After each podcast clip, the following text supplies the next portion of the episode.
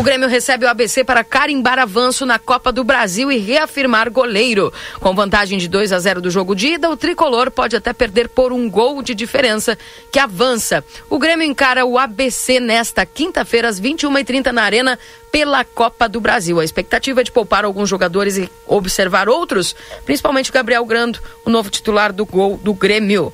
A modificação da meta gremista ocorreu no último compromisso pelo Brasileirão, depois que Adriel foi punido por indisciplina. Tá, e portanto, hoje, 21h30, tem jogo na Arena pela Copa do Brasil.